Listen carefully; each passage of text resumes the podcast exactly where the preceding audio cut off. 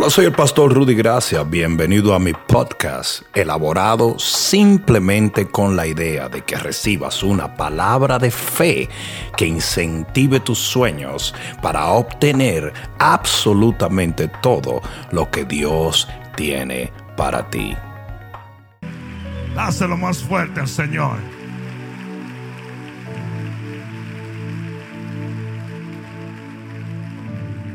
¿Cuántos están felices de estar en la casa de Dios? Esto está bueno, pero se va a poner mejor. Hechos capítulo 9, versículo 1. Libro de Hechos capítulo 9, versículo 1. Dice la palabra de Dios. Saulo, respirando aún amenazas y muerte contra los discípulos del Señor vino al sumo sacerdote y le pidió cartas para las sinagogas de Damasco, a fin de que si hallase algunos hombres o mujeres de este camino, los trajese presos a Jerusalén. Mas yendo por el camino, aconteció que al llegar cerca de Damasco, repentinamente le rodeó un resplandor de luz del cielo. Y cayendo en tierra, oyó una voz que le decía, Saulo, Saulo, ¿por qué me persigues? Él dijo, ¿quién eres, Señor? Y le dijo, yo soy Jesús. ¿Cuánto dan gloria a Dios? A quien tú persigues. Y dura cosa te es dar cosas contra el aguijón. Él temblando y temeroso dijo, Señor, ¿qué quieres que yo haga? Y el Señor le dijo, levántate y entra en la ciudad y se te dirá lo que debes hacer. Dice aquí, y los hombres que iban con Saulo se pararon atónitos oyendo a la verdad la voz, mas sin ver a nadie. Entonces Saulo se levantó de la tierra y abriendo los ojos no veía a nadie. Así que llevándole por la mano, le metieron en Damasco donde estuvo tres días sin ver, completamente ciego, y no comió ni bebió. Había entonces en Damasco un discípulo llamado Ananías, a quien el Señor le dijo en visión, Ananías. Y él respondió, heme aquí, Señor. Y el Señor le dijo, levántate y ve a la calle que se llama derecha. ¿Cuánto dan gloria que Dios sabe la dirección donde tú estás? Y busca en casa de Judas a uno llamado Saulo de Tarso porque aquí que él ora. Entonces Ananía, eh, perdón, dice versículo 12, y ha visto en visión a un varón llamado Ananías que entra y le pone las manos encima para que recobre la vista. ¿Cuántos pueden decir amén a la palabra de Dios? Pon la mano en tu corazón y dile, gracias Padre, por tu palabra, porque ella causará la fe que tanto necesito para recibir de ti lo que bien me has prometido. En el nombre de Jesús, dale un aplauso al Señor.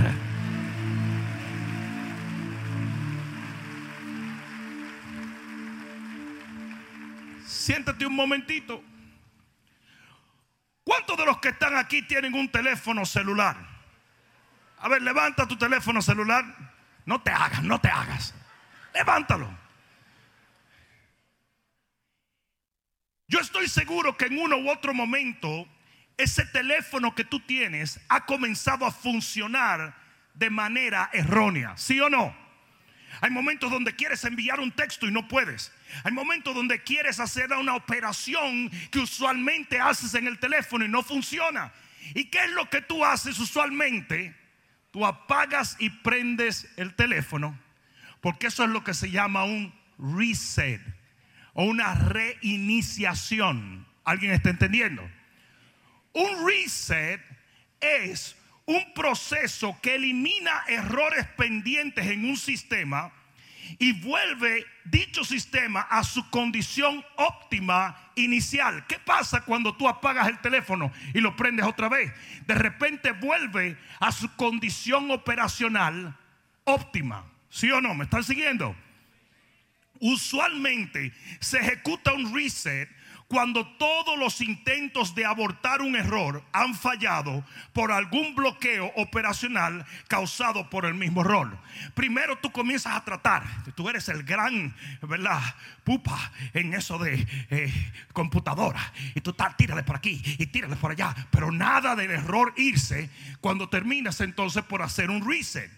Ahora muy bien, los diseñadores del sistema, de todos sistemas, han puesto en los sistemas operacionales que cuando falte el poder, cuando el poder desaparezca, entonces el artefacto va a buscar todos los settings originales. Es por eso que cuando tú lo apagas y vuelves y lo prendes, vuelve a la condición óptima. Hasta ahora me están entendiendo.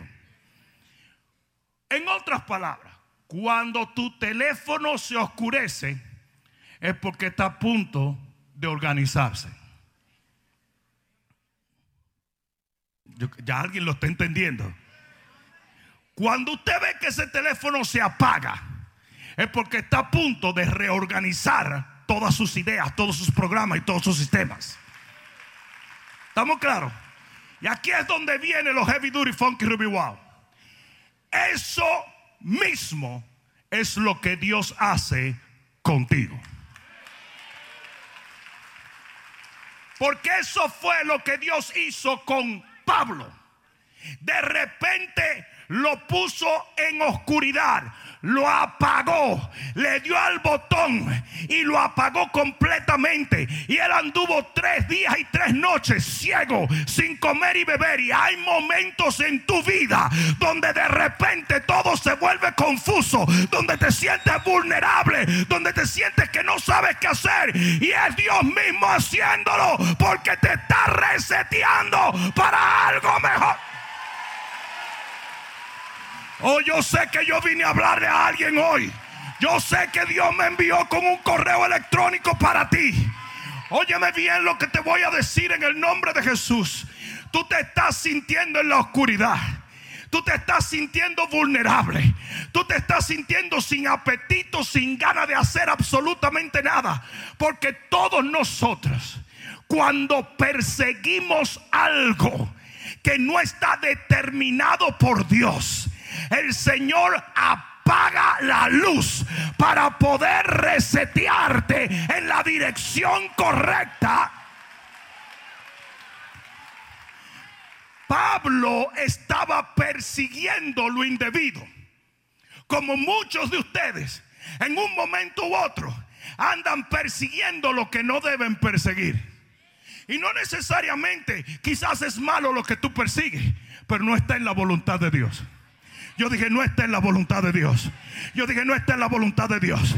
Y de repente usted se sentía todo enfurfuchado con su brío, caminando para adelante en su caballo, pacatá, pacatá. Y de repente, ¡pra! se apagó la luz, compadre.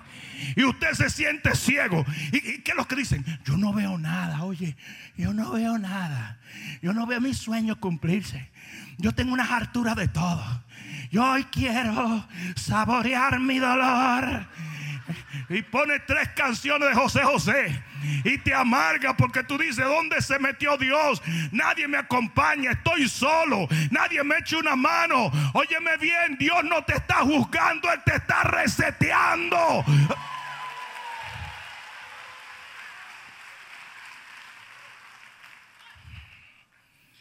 Oye los sinónimos de la palabra reset. Reparar, restaurar, rehabilitar, reorganizar, reajustar, reconstruir, reposicionar, reformar, restablecer. Nada de esto es negativo. Cuando usted apaga el teléfono, usted no lo hace con odio, usted lo hace en la esperanza de que vuelva a encenderse de la manera correcta. Y yo he venido a decirte que el Señor te apagó. Aquí va de nuevo el Señor te apagó para poder llevarte a tu estado original, para que funciones bien.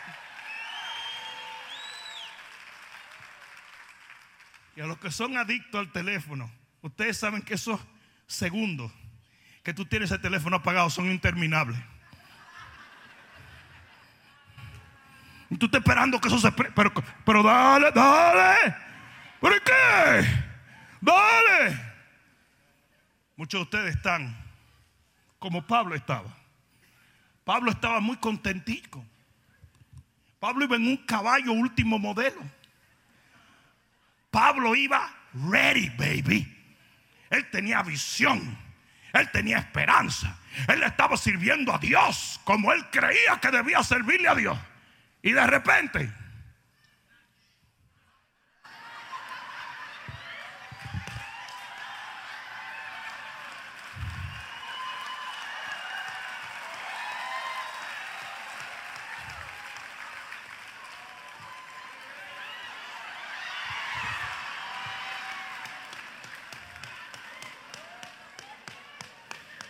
¿Y sabe lo que la gente decía cuando veía a Pablo? Ciego, sin comer, sin beber, sin futuro, llorando, amargado. Decía, ah, pero mira, Dios lo abandonó. No, no, Dios no lo abandonó. Dios lo reseteó. Yo dije, Dios lo reseteó. Yo dije, Dios lo reseteó. Y si no fuera por el reseteo de Dios, Pablo nunca hubiera alcanzado el sueño de Dios en su vida. Yo he venido a decirte en este día, prepárate porque pasado este periodo de tiempo, Dios te va a levantar como nunca antes te había levantado. A nadie le gusta esto. Quisiera bajar allá abajo y darle un golpe a cuero, pero tengo miedo con estos lentes oscuros de irme a caer. A nadie le gusta esto. ¿Tú crees que Pablo estaba disfrutando estar ciego sin saber qué iba a pasar con su vida? Con hambre, con frío, en un lugar extraño, rodeado de gente que no podía entender, que no podía ver. ¿Cómo pudo cambiar tan drásticamente su vida en un momento? ¿Cómo es posible que el tipo de un caballo Mercedes-Benz con cartas políticas? Todo el mundo le abría el paso y el tipo estaba disque, isque, sirviéndole a Dios. Y ahora estaba ciego, arrimado en un cuartito, débil, vulnerable. Hay algunos de ustedes que están ahí ahora mismo. Y es, bien interesante que cuando nos encontramos ahí, a veces no entendemos lo que David dijo. Aunque ande en el valle de sombra y de muerte, no temeré mal alguno, porque el Señor está conmigo. Se nos olvida porque permitimos que nuestro estado actual nos dicte las emociones. Usted no puede caminar por vista, sino por... Usted no camina por lo que ve, sino por lo que no ve.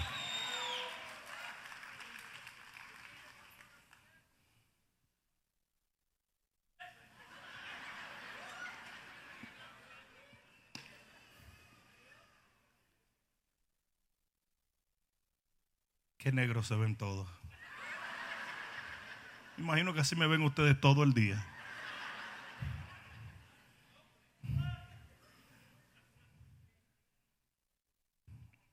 Pablo estaba vulnerable, confundido. Él creía que le estaba sirviendo a Dios. Él creía que le estaba persiguiendo un plan divino. Él creía que estaba haciendo lo correcto. Y se fue la luz. Se acabó. Él no sabía lo que Dios estaba haciendo. Hoy yo te lo puedo decir, pero Pablo no lo sabía. Todo lo que Pablo sabía era que era un ciego. Que él veía, ahora era un ciego. Que no tenía cómo valerse por sí mismo. Estaba en una tierra extraña, con gente extraña.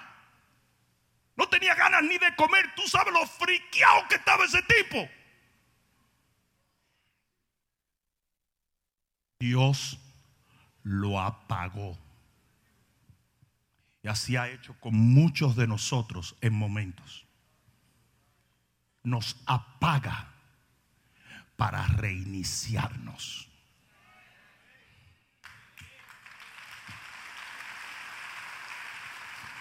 Yo voy a decir una cosa y quizás no te va a gustar. Pero yo no estoy aquí para motivarte, yo estoy aquí para declararte la verdad y si la verdad te motiva, gloria a Dios. Pero Dios destruye tus planes cuando tus planes te van a destruir a ti. Y tú tienes que darle gracias a Dios porque si Él no lo hace, tú no puedes alcanzar su gloria. Y eso fue lo que Él hizo con, con Saulo. Destruyó su plan.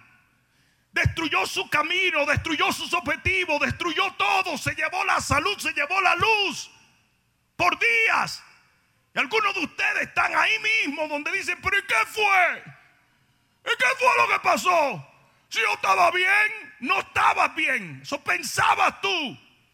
Pero Dios necesitaba reset you, reiniciarte para que el plan original por el cual Él te creó, por el cual Él te salvó, por el cual Él hizo una obra en tu vida, por el cual Él envió a su Hijo, por el cual Él te lavó en la sangre del Cordero y escribió tu nombre en el libro de la vida, para que ese plan tomara lugar y usted no lo dañara. No por malo, porque Saulo no era malo. Él simplemente estaba siguiendo un plan que no era exactamente el plan de Dios. Y para él encontrar eso original de Dios, Dios tenía que apagarle la luz. Dios tenía que apagarle la luz. Está fuerte. Y Pablo estaba tan disgustado que no comía y no bebía estaba completamente perdido. No sabía qué hacer. Pero aquí es donde viene lo más interesante. Dios te apaga. Pero ¿sabes quién enciende el ordenador otra vez? Tú.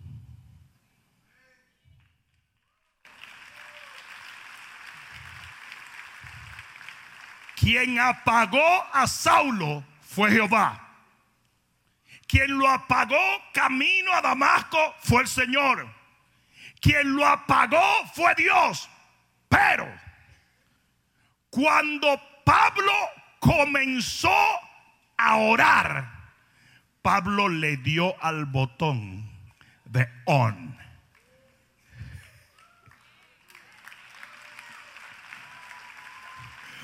Porque ¿qué era lo que Dios quería? Dios quería que Pablo se sometiera al plan de Dios. Y Pablo estaba tan enajenado con hacer lo que él le daba la gana que no le estaba haciendo caso al Señor. yo le voy a decir cómo funciona el teléfono. El teléfono funciona donde hay lo que se llama un soft reset que quiere decir que cualquier cosa que pase, el mismo teléfono se está reseteando. ¿Mm? Tú no tienes que apagarlo. Pero cuando el error es demasiado fuerte, entonces se hace un hard reset, que es cuando se apaga y se prende. Hasta ahora me están entendiendo. Todavía hay uno más que se llama un factory reset, que es cuando se borra todo. Y tú tienes que entender lo siguiente. No era que Dios la tenía con Pablo. No era que él le quiso hacer una maldad. Era simplemente que Pablo estaba persiguiendo lo que no era de Dios. Y Dios trató, digan Dios trató, de hacer un soft reset. Porque lo primero que Dios hace es que comienza a tratar contigo por medio de tu conciencia. Entonces usted va caminando y usted va diciendo, esto no está bien. Yo sé que esto no está bien. Ah, pero Dios me perdona. Esto no está bien. Esto está mal. Ah, pero Dios, Dios ya tiene misericordia. Esto no está bien. Esto está bien mal. Pero no importa. El Señor dejándote con el dedo en el botón, así. Y eso fue lo que Dios trató de hacer con Saulo. Trató de hacerle entender, no, no, no, no, no, no. No vayas por ahí, lo estás haciendo mal. Hay muchos de ustedes que el Señor le ha ido hablando y susurrando el corazón, pero va a tener que darte con un 2x4 para que tú entiendas qué es lo que Él quiere decir. No sé si me están entendiendo. Entonces, el Señor te ha estado tratando de hacer un soft reset. Agarra por aquí, hombre, no haga eso. Te estoy hablando, muchacho. Ustedes no han visto los papás dominicanos. Los papás dominicanos empiezan muy nice. Mira, mi hijo, no me, no me haga pararme de aquí. Me está descalentando, muchacho. Mira que a mí no me gusta dar golpe cuando yo acabo de cenar. Estoy tranquilo. No me y se van exaltando porque ellos están haciendo un soft reset. You know, pero se va a convertir en un hard a patada pura reset en un segundo. Y los muchachos dominicanos nacieron para que le den golpe. Decía mi abuelita, dice Salomón en su séptima cantando, que el muchacho que quiere fuerte siempre lo anda buscando. Entonces, los papás te decían, muchacho, acuéstate. Muchacho, acuéstate. No te lo voy a decir más. Y uno ahí en la cama. Como dame, dame, dame.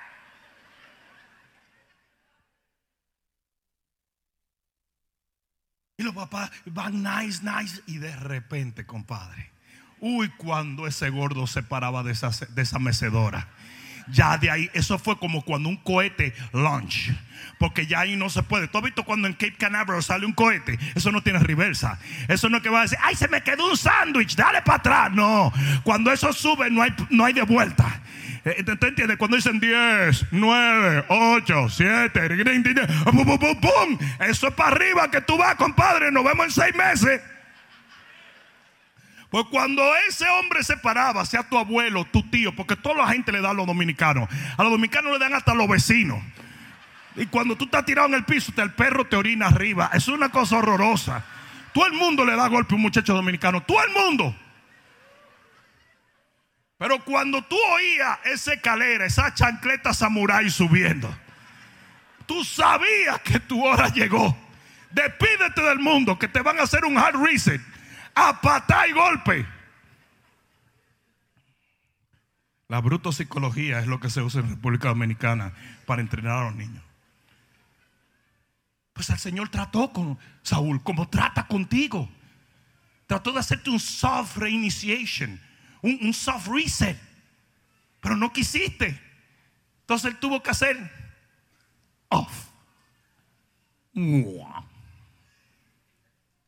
¿Cuándo se enciende otra vez? Cuando tú comienzas a orar. Porque tú comienzas a decirle, ¿sabes qué, Señor? Quizás lo hice mal. Ayúdame. Yo me someto a tu plan. Yo me someto a tus designios. Dime lo que tú quieres. Cuando tú quieras, de la manera que tú quieras. Yo hago lo que tu voluntad me dicte. Pero no quiero estar ciego. Señor te tiene que desesperar un chinchín. El Señor te tiene que friquear. El Señor te tiene que llevar un punto donde tú dices, ok, ok, ok, me rindo, me rindo, me rindo. Pero tú eres cabezón. Y Él no te lo está haciendo de maldad. Te lo está haciendo para optimizarte. Para que encuentres el verdadero y auténtico plan divino. No era que Dios odiaba a Saulo, era su hombre. Era el hombre de él, era, era el hombre que él había llamado, era el hombre que él tenía asignado para grandes cosas. Pero necesitaba un reset. Mira de ladito al que está a tu lado y le tú necesitas un reset. Ustedes saben por qué el reto 21 es tan importante.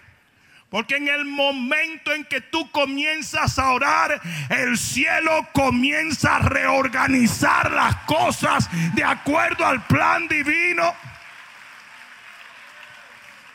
No, ¿cuántos saben lo que es rebooting? Yo sé que se oye raro, como rebooting es después que tú prendes el teléfono, eso que tú ves que está haciendo así. Tú sabes lo que es eso, ¿verdad? Es rebooting, reiniciando. Ahí es donde está el teléfono, organizando todos los pensamientos. Todos los programas. Y revisa aquí, revisa allá, revisa aquí. Y lo está organizando. Y eso es lo que pasa cuando usted comienza a orar. Eso es lo que pasa cuando usted se somete a la voluntad de Dios. Eso es lo que pasa cuando usted comienza a decirle, ayúdame Señor, perdóname Señor, ten misericordia de mí Señor. Yo me arrepiento, ayúdame, levántame, sáname, libértame, restaurame. Alguien diga amén. Porque todo el que pide se le dará. Y todo el que busca encontrará. Y todo el que toca le será abierto. Todo lo que usted tiene que hacer lo que hizo Saulo. Aleluya. Eso fue lo que el Señor le dijo a Ananías. Ananías le dijo, ese es un sinvergüenza. Saulo es un malvado, rata de dos patas. Y el Señor le dijo, Él está orando. Todavía Pablo no había hecho ninguna obra benéfica. Todavía Pablo no había predicado un mensaje. Todavía Pablo no había ejercido la obra de un evangelista, de un apóstol. Pero estaba orando. Yo dije, estaba orando. Y cuando usted comienza a orar, los errores comienzan a salir de su sistema operacional. La culpa comienza a irse porque la misericordia viene, el favor viene, la gloria viene. Y Ananías le decía, el tipo es malo. Está orando. Ya comenzó a orar comenzó a clamar. Y en el momento en que usted ora, usted le da el botón de on. Y comienza el Señor a organizar. Entonces Dios toma control. Es por eso que la oración tiene que llevar un elemento muy importante. Y es humillación. Porque la oración es dependencia de Dios. La oración es decirle, yo no puedo, tú tienes que hacerlo. Yo no entiendo, tú me tienes que guiar. Yo no alcanzo, tú me tienes que empujar. ¿Hay alguno aquí que esté entendiendo? Entramos al reino por una oración. Fuimos trasladados de las tinieblas al reino de la luz por una oración. En el momento en que tú dijiste, Señor Jesús, me arrepiento de mis pecados, salva mi alma, en ese momento el cielo entero se alineó. ¿Y sabes lo que pasó con tus errores? Fueron echados al fondo de la mar. No, yo sé que aquí hay dos o tres buzos que siempre andan desenterrando y buscando los defectos del otro. No, no, yo lo veo con sus alcafándaras y su chapaleta y sus nocos. Sí, sí, porque hay muchos cristianos que lo único que quieren es sacar los disparates tuyos. El único problema es que en el mismo cofre donde está lo tuyo, está lo de ellos también. Y cuando ellos suben el cofre, Jesús dijo que el que miraba una paja en tu ojo es porque tiene una viga. Y lo de ellos es peor. Por eso es que andan buscando lo tuyo. Anda, me vas a dejar solo que va a querer contigo. Fuimos trasladados de las tinieblas a la luz por una oración. Lo que enciende la mecha de, de una gloria nueva es literalmente la oración. Es someterse a Dios es buscarle a Él, es acercarse a Dios para que Él se acerque a tu vida, a tu matrimonio, a tu familia, a tu finanza, a tu...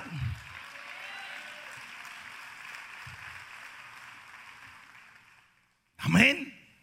Y es por eso que los pastores están todo el tiempo, hay que orar, hay que orar, hay que orar. Ah, tú invitas a un profeta de esos que le dicen hasta los números de la lotería cualquiera y se llena la iglesia. Tú invitas a una reunión de oración y nada más vienen tres señoras porque van a brindar galletitas y té. Y eso siempre ha sido el problema de la iglesia. Tú no necesitas una profecía. Lo que tú necesitas es la bendición de Dios.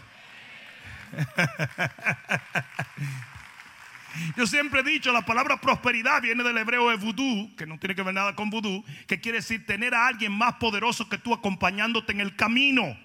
La bendición de Jehová no se mide solamente en prosperidad económica, ¿Sabes por qué? Porque es mucho más. Él está contigo y cuando tú necesitas sanidad, Él te da sanidad. Y si necesitas maná, Él hace llover maná. Y si necesitas agua, Él hace brotar agua de la roca. Y si necesitas codornices, Él sopla. Amén. Esta vida cristiana no se hizo para caminarla solo. Si tú fuiste salvo por el Espíritu, camina en el Espíritu. Dile que está a tu lado, eso es para ti, papá. Pablo comenzó a orar. Y todo en la vida se comenzó a alinear. Y de repente, sin que Pablo lo sepa, mientras Pablo está orando aquí, aquí está el Señor tratando con un tipo que se llama Ananías. Y le dice a Ananías, tú me le vas a llevar a ese tipo el nuevo sistema operacional. Tú me vas a llevar esto que va a reprogramar ese tipo y va a alinear todos sus conceptos al plan original, porque eso es lo que es resetear. Resetear es volver un teléfono a su modus operacional inicial, que es el más óptimo donde todos los programas operacionales están organizados y funcionando correctamente. Hasta ahora me entendieron. Donde los errores fueron abortados. Y entra todo lo que el diseñador quería que hubiera para que pudiera funcionar óptimamente. Y eso fue lo que hizo el Señor con Ananías. Ananías representa el que te trae todos tus sistemas óptimos otra vez. Él le dice a Ananías, tú le vas a llevar a este tipo una revelación auténtica. Tú le vas a llevar una verdadera visión a este tipo. Y Ananías sale y le trae cinco cosas a Pablo, que son las cosas que tú vas a recibir cuando Dios resetee tu vida. Eso, si usted se somete a Él. Si no, usted se va a quedar sentado, sin comer, sin beber y sin ver. ¿Sabe por qué tres días pasó, pasó Pablo ciego, sin comida y sin bebida? Porque representan los tres días en los cuales Jesús fue transformado de un cuerpo de muerte a un cuerpo de gloria.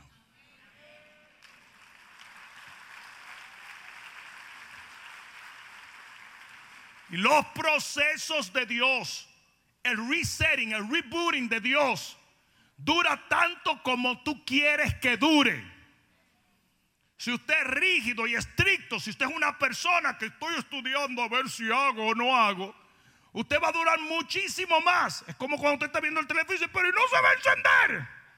Hay veces que no. Hay veces que tarde y la, pero Dios mío, tanto dinero que uno paga por esta porquería. Mira, mira, mira esto, mira, mira. Y tiene que ir al mall. Mira, mira. Yo no sé, esto no le pasó nada. Señores, esto lo dejaron caer en agua. Ay Dios, ¿cómo habrá sido?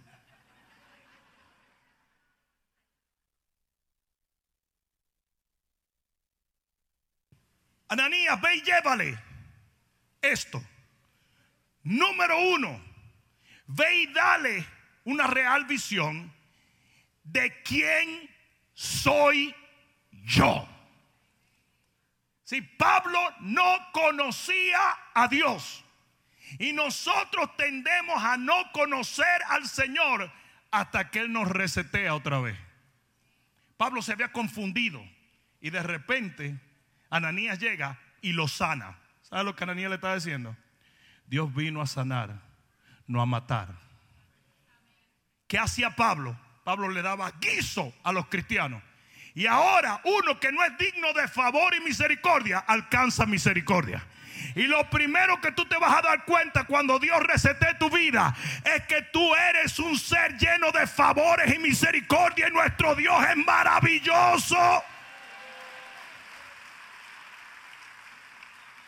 Y Pablo no podía entender el por qué él estaba siendo sanado. Si él había sido un malvado, un villano de película, cruela de vil. Él no entendía. Él no comprendía el por qué. Él recibió misericordia. Y cuando Dios resetea a la gente, nosotros aprendemos a ver al Señor como Él es. Nuestro Dios es bueno. Yo dije, nuestro Dios es bueno. Esa gente que anda persiguiendo a todos los cristianos, condenando, criticando, acusando, apuntando con el dedo, no tiene la menor idea de que Dios es amor, de que su misericordia son nuevas cada mañana, de que nuestro Dios está lleno de favores. Ah, no, no, no, no. Alcanzaron la salvación por misericordia y gracia y luego se corrompieron y se olvidaron de eso. Y comenzaron a perseguir a todo el mundo olvidándose que usted era el peor de todos. Ahora sí que me dejaron sola. Ese ya no lo recibo, recíbelo. Recíbelo. Porque la Biblia lo dice. Ese es el verdadero entendimiento del favor de Dios.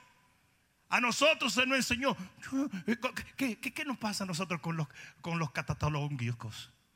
Que cuando uno va y le predica, ¿qué es lo que ellos te dicen? No, yo, no le hago ya daño a nadie. Yo no le robo a nadie. Esa es mi religión. Te apure, tú vas a ser más bueno en el infierno. Porque el cielo no es para bueno.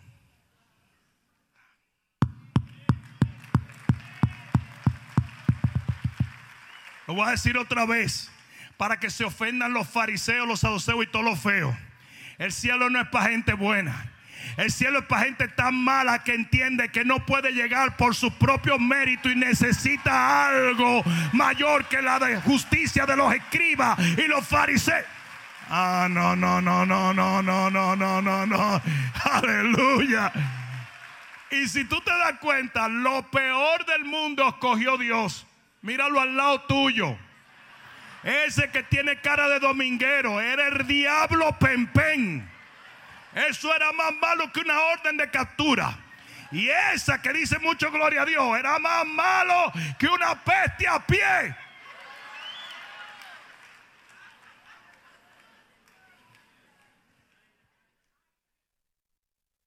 La salvación no es por obra. Tu justicia son como trapos de inmundicia.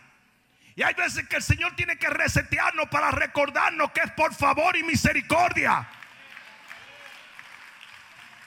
Pablo no merecía ser sanado, pero Dios lo sanó. Lo voy a decir otra vez. Pablo no merecía ser sanado, pero Dios lo sanó. No porque Pablo era bueno, sino porque Dios es bueno. Hello. Y Dios lo sana en ese momento antes de que Pablo le diera a los pobres, ayudar a la gente para que se sepa Pablo estaba matando gente y persiguiendo cristianos, quemando gente viva. Eh, días antes, cuando dice que él tomaba la ropa, no era que lo dejaba desnudo, era que los mataba. La ropa ensangrentada de los cristianos evangélicos. Un perseguidor de la iglesia, un asesino. Y Dios lo sana. Y así Dios va a ser contigo. No porque tú eres bueno, sino porque eres bueno. ¿Y sabes lo que pasa? Cuando tú entiendes favor, tú vives agradecido a Dios. Cuando tú entiendes gracia y misericordia, tú vives amando a Dios. Porque sabes que no fue por ti, fue por Él. Pero cuando usted cree que fui yo, no, porque yo siempre he sido, siempre he sido una, una bruja. Una bruja. Con escoba y todo. Siempre yo he hecho todo lo que... Mentira. Mentira. Eso nada más, eso nada más tú lo dices de la boca para afuera porque usted sabe la musiquita que usted tenía por dentro. Vergüenza. Años pecando, años pecando, años pecando. Ahora se la viene a dar. ¿De, qué? Sinforosa. Después que acabaste con medio mundo. Ahora andas buscando a todo el mundo. Se te olvidó. Did you forget, baby? You demon, you. Farisea. El que entiende favor no juzga a nadie.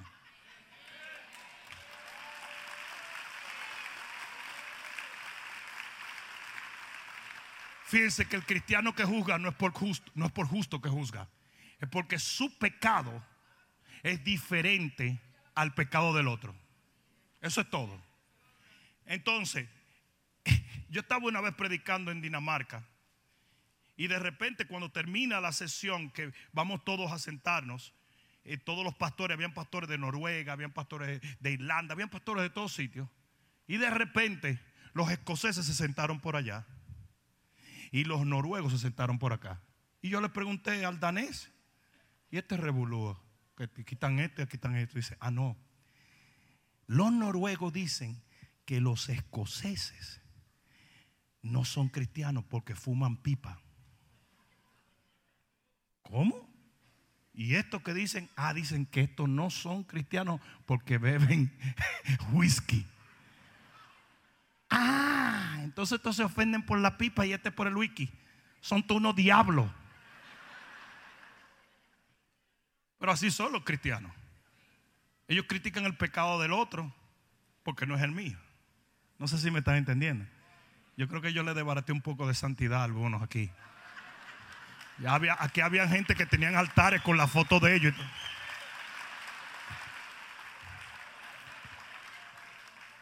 Y algunos como güero, yo no sé, porque no hay santos de ese tamaño ni blanco. Yo sí, yo tengo a San Martín de Porre, a San Lázaro. Tengo un montón de prietos por ahí con sotana. Ay, Dios mío.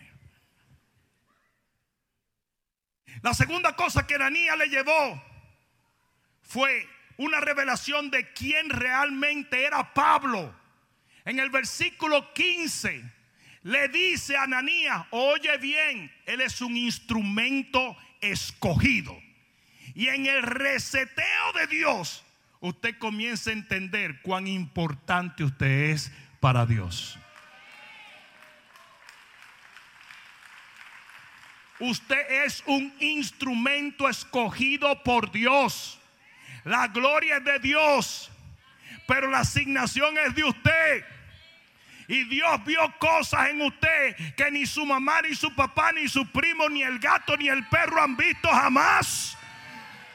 Cuando la gente veía a un loquito tocando un arpa y cantándole oveja, Dios veía un rey en David. Y hoy yo te he venido a decir, tú eres un instrumento escogido por Dios. Y por ser un instrumento escogido por Dios, un instrumento santo pero con una santidad que no viene de obras. Porque los instrumentos de Dios no pueden usarse para la inmundicia. ¿Alguien entendió? La tercera cosa que Ananías le lleva en el reseteo a Saulo es una revelación de su propósito. En el versículo 15 dice, este va a llevar mi nombre al mundo entero. Y yo te voy a decir esto y quiero que me entiendas. El Señor no te salvó a ti para que tú practicaras una religión. Él no te salvó a ti para que te sentaras domingo tras domingo en una congregación. Él te salvó para llevar un mensaje y arrebatar las almas del infierno mismo. A dar por gracia lo que por gracia recibiste. Si usted está sentado en una iglesia, póngase de pie y salga a predicar el evangelio. Aleluya. El Gadareno quería irse en el crucero cristiano de Jesús. Y el Señor le dijo, no fue para eso que yo te liberté. Yo te saqué todos esos demonios para que tú fueras a los tuyos y le dijeras lo que yo he hecho en tu vida. Y hoy tú tienes que entender de una vez y por todas que el Señor te está reseteando y te puso aparte y te apagó para que usted se active en la obra de Dios. Aquí hay gente que han abandonado la visión. Y tú te sientes bien con una excusita que nadie en el cielo la acepta. Usted es un instrumento para llevar la palabra. De nada sirve una trompeta si no se toca. No sé si me están entendiendo. Lo que esté pudiéndose y oxidándose. Usted no puede estar en el reino y no ser parte de establecer el reino. Y es por eso que el Señor tiene que resetearte. Para quitarte todos esos lagañosos de al lado. Gente que te roban el tiempo. De repente todos los que andaban con Saulo lo abandonaron. Ah, no, que ya Saulo está, está, está, está guañingao. No nos sirve para nada. Ni Vico, ciego quedó. Si fuera Vico, viera doble. Usted no ve nada. John, lo abandonaron. Por eso es que Dios te tiene que resetear. Porque tú estabas demasiado feliz. Oh my God. Será tu testigo de Jehová para creer que esto es el paraíso. Esto no es el paraíso. ¿O no te diste cuenta que Trump bombardeó a Irán? ¿O no te diste cuenta que se está quemando Australia? ¿O no te diste cuenta que se está sacudiendo Puerto Rico? ¿O no te diste cuenta que tu suegra está a punto de mudarse contigo? ¿O no te...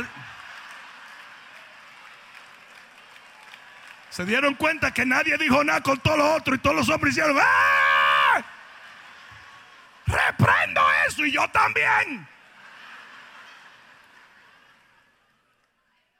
Si ustedes hubieran visto la reacción, si ustedes hubieran visto la reacción.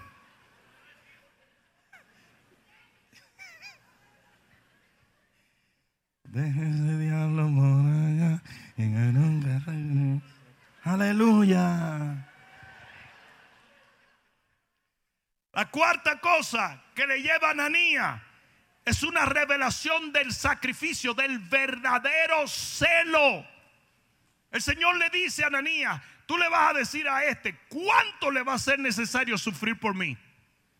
Porque como Pablo privaba en que tenía celo, pero el celo que tenía no era de acuerdo a ciencia, Dios le iba a enseñar a ser celoso por lo que él tenía que tener celo. Y era por la obra del reino. Si usted va a ser celoso y fervoroso y va a sacrificar, sacrifíquese por el reino. Alguien debió decir amén no por religión. Pablo estaba sacrificando su vida por una religión. Sacrifique por el reino. Invierte en el reino. Delo todo por el reino. Que eso tiene recompensa en esta vida y en la vida venidera.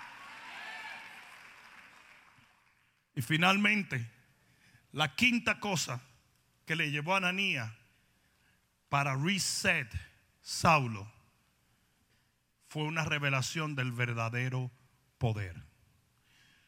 Porque de repente llega Ananí y dice, yo fui enviado para que recibieras el Espíritu Santo. Pablo creía que tenía poder, Pablo no tenía poder nada, Pablo tenía poder humano. El tipo era inteligente, el tipo tenía dinero y el tipo tenía cartas que lo avalaban a hacer lo que él le diera la gana. Pero ese no es el verdadero poder. El verdadero poder viene por el Espíritu de Dios.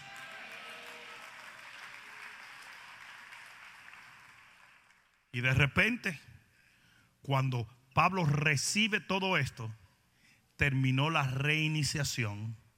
Y dice la Biblia, mira lo que dice en el versículo 20 del capítulo 9 del libro de Hechos. Y enseguida, digan enseguida, porque enseguida se enciende esto, ya puede funcionar para lo que fue diseñado. Enseguida predicaba a Cristo en la sinagoga diciendo que este era el Hijo de Dios. Cuando yo sé que una persona fue reseteada, cuando yo sé que el trato y el proceso de Dios dio fruto en tu vida. Cuando yo sé que una persona ha sido reiniciada. ¿Sabes cuándo? Cuando hace totalmente lo opuesto a lo que estaba haciendo.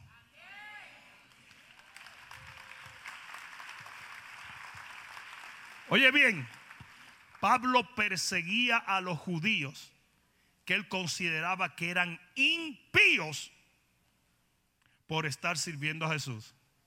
Y ahora le estaba predicando no solamente a los judíos, sino hasta a los gentiles. Gente que eran agoreros, hechiceros, hijos del diablo, primos de Shakira.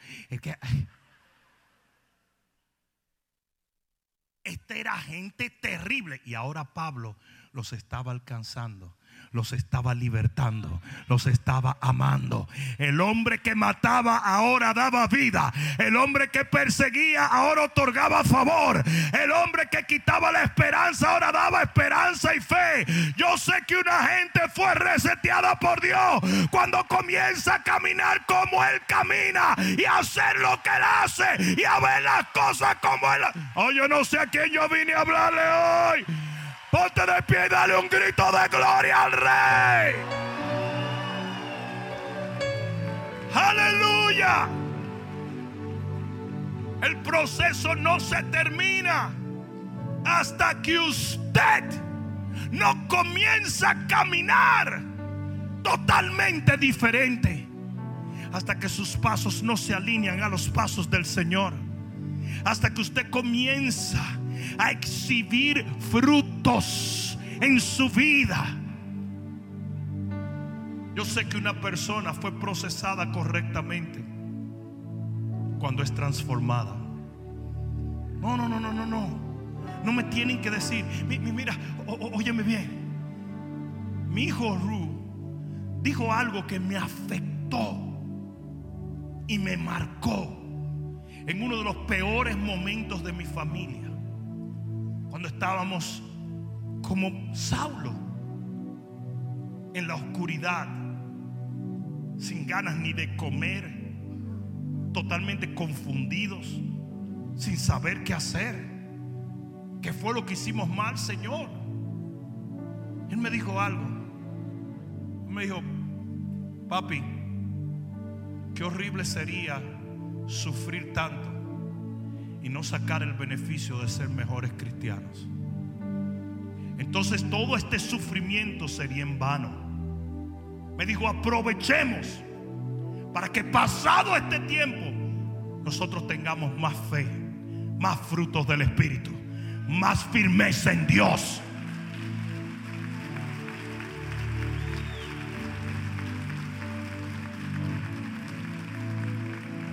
Porque para eso yo dije, para eso es que Dios apaga tu teléfono. No, no lo hace porque te odia. No lo hace como un castigo, Él no lo hace de maldad. Él no odiaba a Pablo, Él lo amaba. Era su amado apóstol. Él, él amaba a Saulo. Él no le estaba haciendo una maldad como no te le está haciendo a ti. Si tú te encuentras en un momento donde tú dices, pero ¿dónde está Dios? ¿Y dónde está la gente? ¿Y dónde está todo lo que yo soñé, anhelé, deseé? ¿Qué es lo que pasa? Saulo se encontró allí. Es un castigo.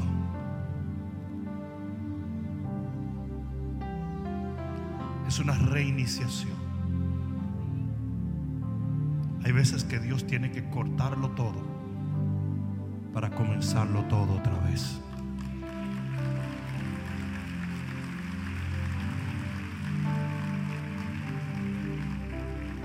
Jack Hyford es probablemente uno de los hombres que yo más admiro. No es un hombre carismático, no es un hombre con una predicación que te deje así, no, te pone a dormir rápido. El hombre tiene mucho carácter.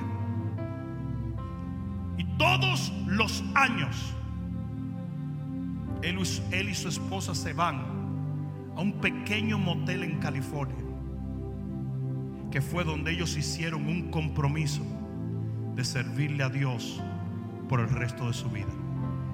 Y ellos van a ese, motel que es un motel viejo, feo, y siempre van a la misma habitación donde hicieron su compromiso inicial. Y de allí ellos se arrodillan en el mismo lugar y claman a Dios y le dicen, todavía te decimos, enos aquí, Señor.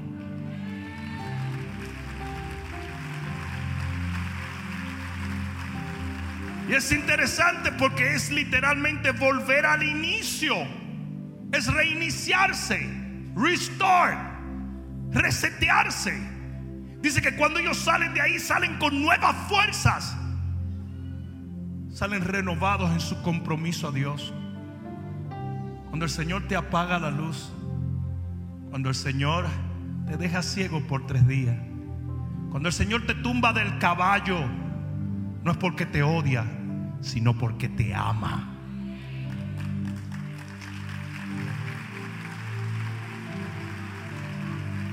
Termino con esto. ¿Quieren que le diga lo que más me bendice de esta escritura?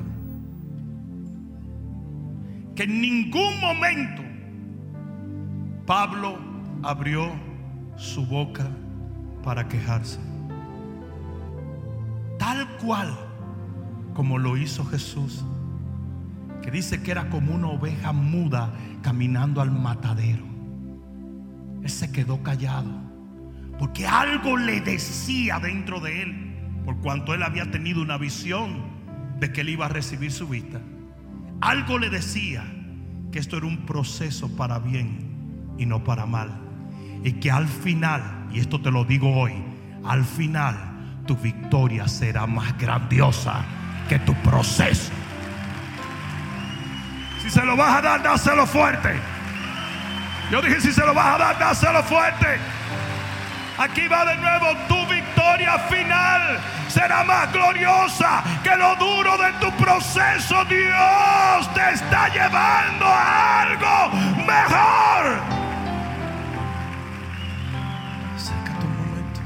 Acércate. Cierra tus ojos y levanta tus manos al cielo. Vamos, levanta tus manos. Vamos, levanta tus manos. Señor Jesús,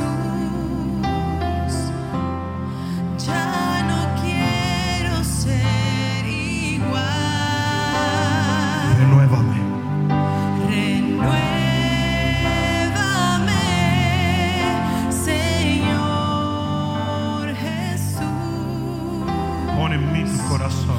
Pon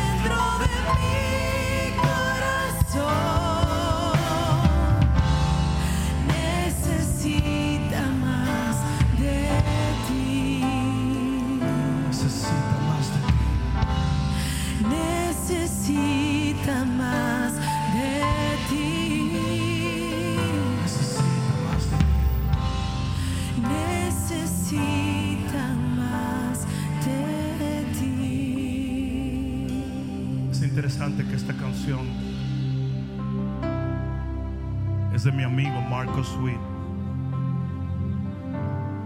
Y en este preciso momento, Marco se encuentra en la antesala de una operación muy delicada. Y claro, para los detractores del Evangelio, Marcos tiene sus críticos y sus perseguidores. Pero los que conocen a Marco y conocen su trayectoria han visto los frutos de su vida. Son momentos como estos, donde uno dice, Señor, pero ¿qué fue lo que hice?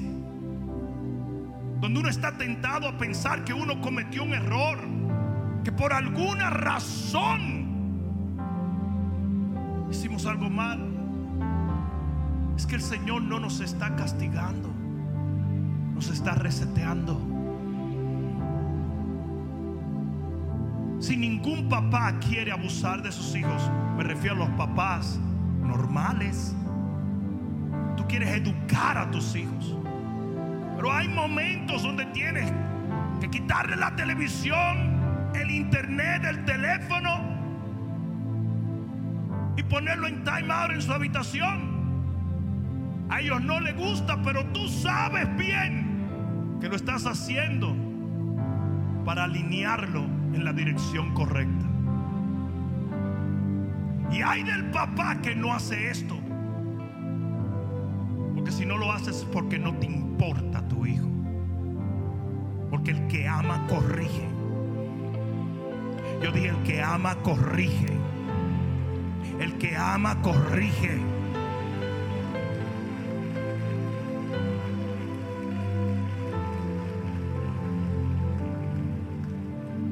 Algunos de ustedes que están siendo reiniciados. Algunos de ustedes que están como Saulo en la oscuridad. Algunos de ustedes que dicen, ¿y ahora qué, Señor? Yo estaba bien, yo iba bien, todo iba bien. ¿Qué pasó? Tranquilo.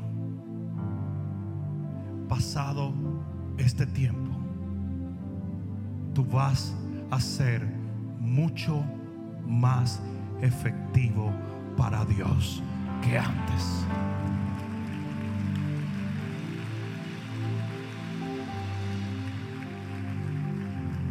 Lo único que tienes que hacer es levantar tus manos y decirle, oh,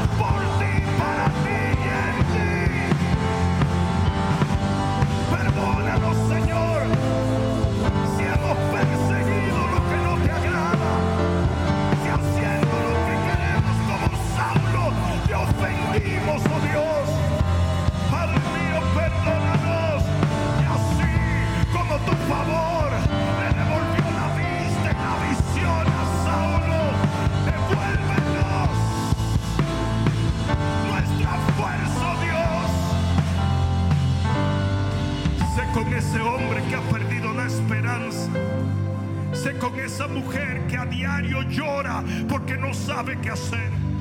Sé con un pueblo vulnerable, oh Dios.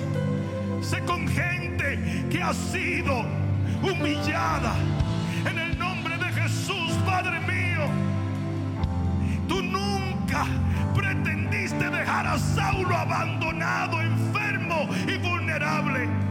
Y así no nos dejarás a nosotros, Señor. Así no nos dejarás a nosotros, Señor.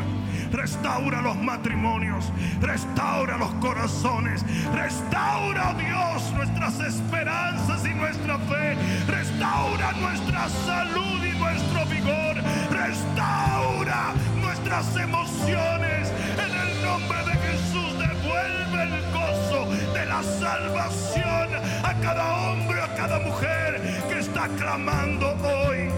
Todo el que pueda orar en el Espíritu, ora en el Espíritu. Vamos, todo el mundo orando en el Espíritu. Vamos, todo el mundo orando en el Espíritu. El Espíritu de Dios está aquí ahora y te está ministrando ahora. En el nombre de Jesús.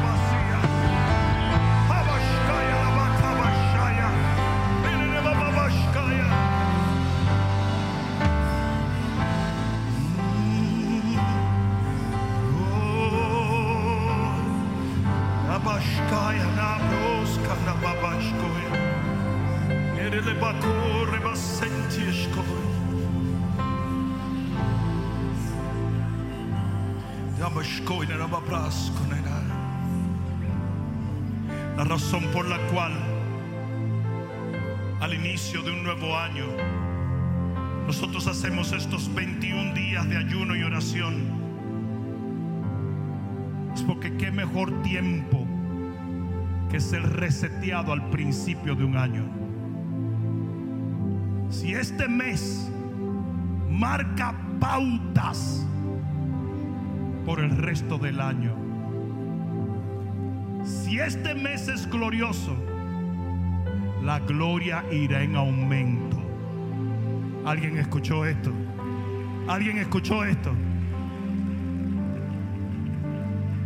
Si en este mes tú eres capaz de alinearte a lo que Dios ha determinado para tu vida, yo te voy a dar una garantía en el nombre de Jesús. Y es que este, este será el año más glorioso de tu vida entera.